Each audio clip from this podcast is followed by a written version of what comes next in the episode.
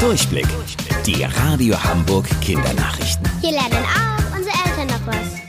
Hallo Leute, hier ist Luca. Nach den Maiferien sollen alle Schüler für mindestens einen Tag in der Woche wieder zurück in die Schule gehen. Das hat unser Schulsenator Thies Rabe gesagt.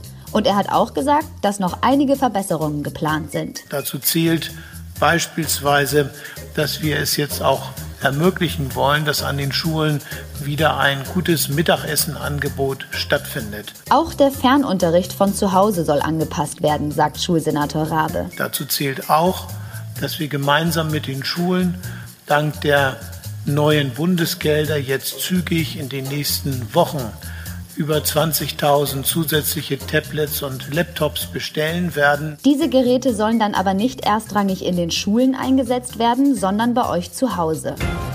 Das ist euch sicherlich schon einmal passiert. Ihr guckt über eine grüne Wiese und plötzlich entdeckt ihr einen schwarzen Erdhügel. Ah ja, der Maulwurf war am Werk. Aber wie entstehen eigentlich diese Hügel? Der Maulwurf gräbt sich mit seinen Händen unter der Erde Wohnhöhlen, Vorratskammern und Verbindungsgänge. Die Erde, die er dabei nicht gebrauchen kann, schiebt er mit dem Kopf durch die Gänge bis an die Rasenoberfläche. Und genau da bleiben sie dann als Maulwurfshügel liegen. Und wusstet ihr eigentlich?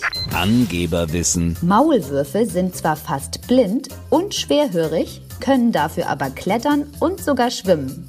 Bis morgen um 8.30 Uhr. Ich freue mich auf euch. Eure Luca.